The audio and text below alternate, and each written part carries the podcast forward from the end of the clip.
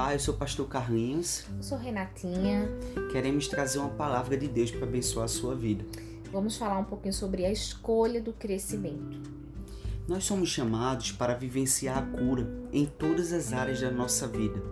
Todos nós precisamos receber diariamente o cuidado do médico das nossas almas, Cristo em nós. A cura não pode ser apenas um desejo para um problema específico e imediato, apenas para uma área da nossa vida. Ela precisa ser uma busca diária para todas as áreas do nosso ser. Precisamos envolver todo o nosso ser nesse processo. Precisa ser algo inteiro. Precisamos desejar ser pessoas inteiramente curadas, restauradas em todas as áreas da nossa vida, em todas as lacunas do nosso ser.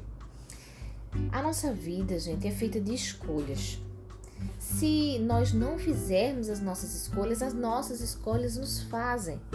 Tem um texto que está lá em Colossenses 2, no, a partir do verso 6, que ele diz assim: Portanto, assim como vocês receberam a Cristo Jesus, o Senhor, continuem a viver nele, enraizados e edificados nele, firmados na fé, como foram ensinados, transbordando de gratidão. Viver em Cristo, criar raiz em Cristo, envolve edificar a nossa vida nele, ser ensinável nele. Envolve convicção, convicção de que eu estou no processo de crescimento e cura. Não há espaço mais para dizer, poxa, eu sou assim mesmo e pronto. Aquela síndrome de Gabriela que diz, eu nasci assim, vou morrer assim. Não, não. Nós somos chamados a andar em novidade de vida, a ser transformados dia após dia mas a transformação às vezes trazem, traz dores. Tem uma frase de Rick Warren que diz assim: não há crescimento sem mudança, não há mudança sem perda, não há perda sem dor e não há dor sem tristeza. Se você quer crescer, se você quer se desenvolver, é preciso entender que existe uma jornada, existe um caminho e que o melhor lugar não é apenas um lugar onde eu me sinto bem, no conforto. O melhor lugar é onde Deus está onde ele está, ele dita o seu crescimento. Então nós precisamos se submeter, porque Jesus nos chama para crescermos. Estabeleça agora um tempo de qualidade com Deus. Um tempo de qualidade com Deus leva você a um crescimento e a um processo de cura. É necessário também que nós possamos preencher a nossa mente com verdades bíblicas. Preencher a mente com verdade bíblica não quer dizer gravar versículo ou memorizar passagens. Absolutamente não. Saber é bem diferente de praticar. A palavra, ela precisa gerar vida, e isso passa pela linguagem de Deus, que é a obediência. Você quer ser abençoado em tudo? Pois bem, obedeça a Deus, viva a liberdade andando na vontade perfeita de Deus. A nossa mente ela precisa ser lembrada diariamente do que Deus diz. O que Deus diz para nosso comportamento, o que Deus diz pra, sobre o nosso olhar de julgamento, o que Deus diz sobre as nossas escolhas, o que Deus diz. Isso sim deve ser determinante. Preencha a sua mente com o que Deus diz. E o que é que Deus diz a você no dia de hoje? Outra coisa, celebre sem desanimar suas pequenas conquistas. Se nos achegarmos a Deus nos achando pronto, nunca estaremos prontos para o caminho e a jornada que Deus tem para gente. Mas se deixarmos e submetermos ao crescimento e ao processo de Deus, nós vamos correr com o alvo certo. Vamos fugir de tudo aquilo que nos afasta desse alvo. Se nos achegarmos a Deus focando no nosso passado, nos nossos maus hábitos, em memórias passadas, não priorizarmos o processo de Deus em nós, não perceberemos as pequenas conquistas. Não despreze os pequenos começos. Foque nas pequenas conquistas, fique firme e foque na obra que Deus está fazendo em você. Supere as suas recaídas e prossiga com fé. Lembre, você não é o seu pecado. O seu passado não determina o seu futuro. Deus sim, ele determina o seu amanhã. Traga à sua memória o que te traz esperança. Esteja vigilante, mantenha-se firme na fé. Tenha uma rede de encorajamento e cuidado mútuo. Você não precisa andar só, você não deve andar só. Jesus ele não te chama a segui-lo somente para você se tornar uma pessoa melhor mas para você estabelecer a verdade do seu reino aqui na terra. O operar de Deus na tua vida transforma outras vidas. Ele não está esperando você ficar pronto com a imagem perfeita, porque Jesus nunca chamou pessoas prontas. Ele chamou aqueles que negam a si mesmo, toma a sua cruz e segue a Ele. Por isso que Ele te chama agora, como você está. Ele quer usar você no caminho, no chão da vida. Ele quer aperfeiçoar você, ensinar você a andar em um outro reino, né, no reino onde ele tem a última palavra. Lembre-se muito bem disso.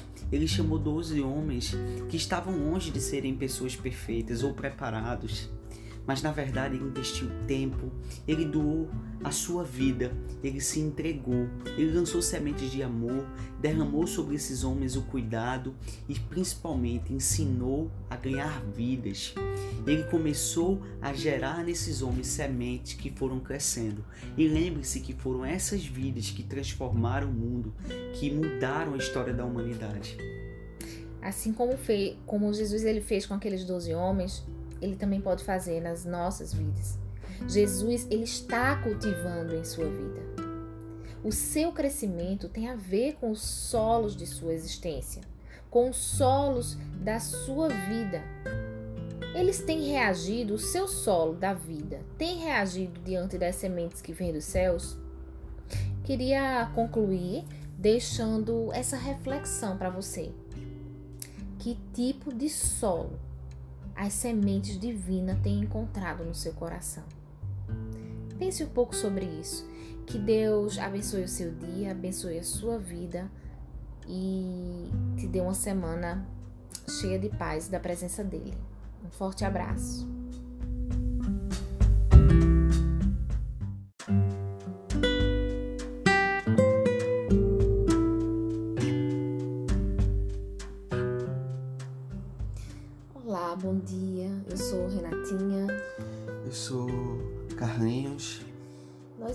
Para trazer uma palavra para abençoar o seu dia, abençoar a sua semana.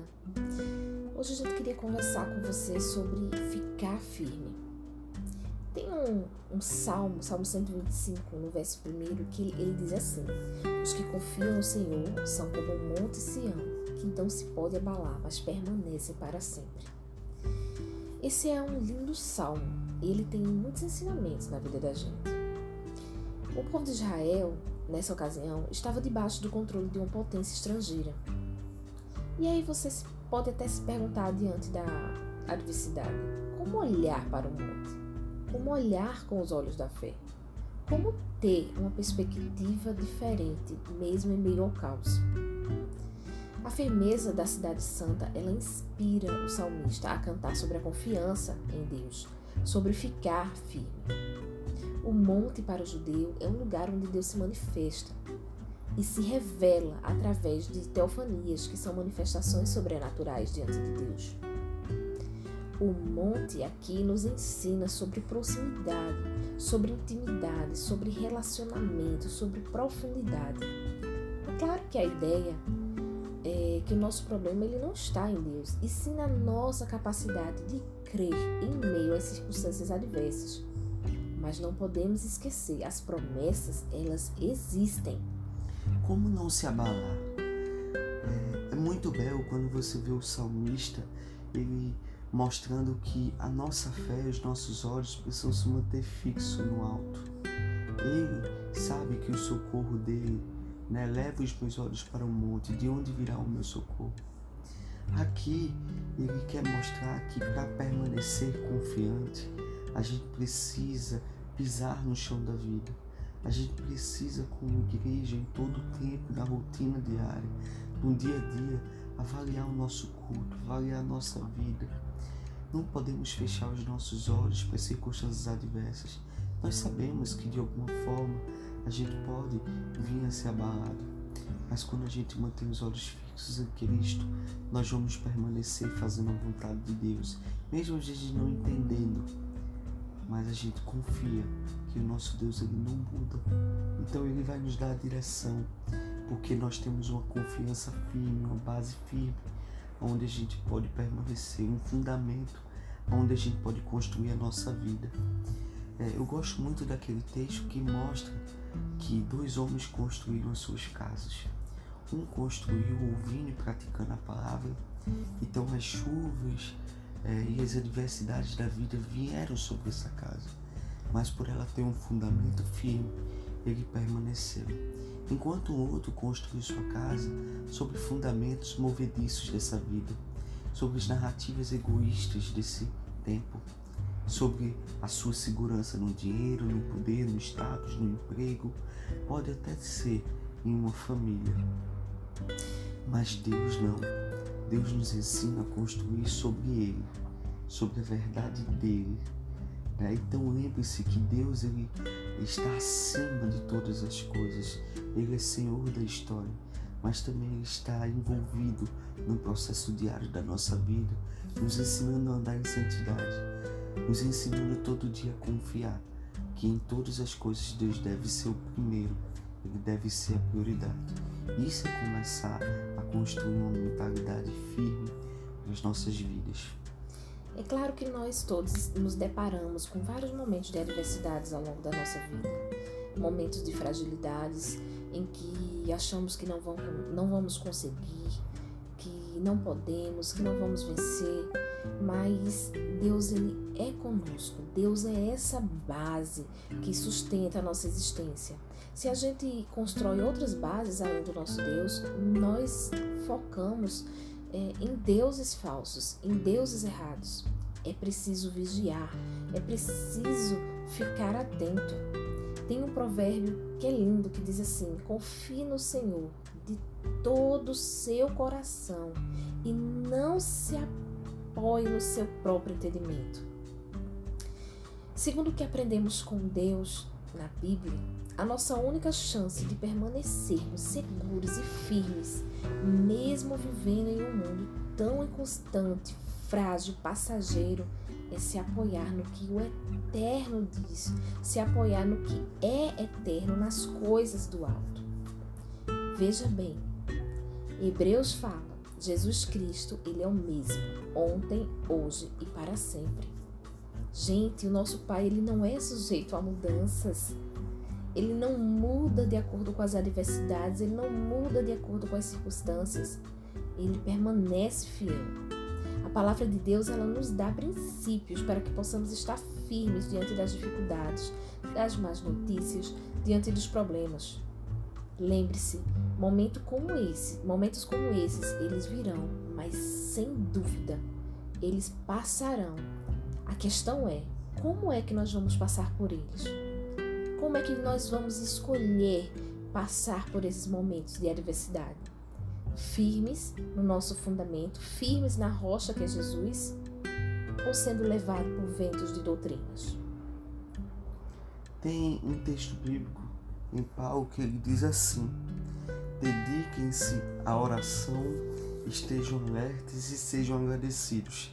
Esses três princípios que Paulo traz aqui nesse texto eu queria trazer para a nossa vida hoje. São versículos que, de alguma forma, mostram um pouco da vida que Paulo é, tinha com Deus. Paulo, nessa circunstância que ele escreveu esse texto, ele estava gemado, ele estava no corredor da morte, ele estava com o pé na sepultura, como a gente sempre fala. O que eu acho poderoso é que é, as primeiras coisas que Paulo tinha em sua mente era a sua confiança na palavra de Deus.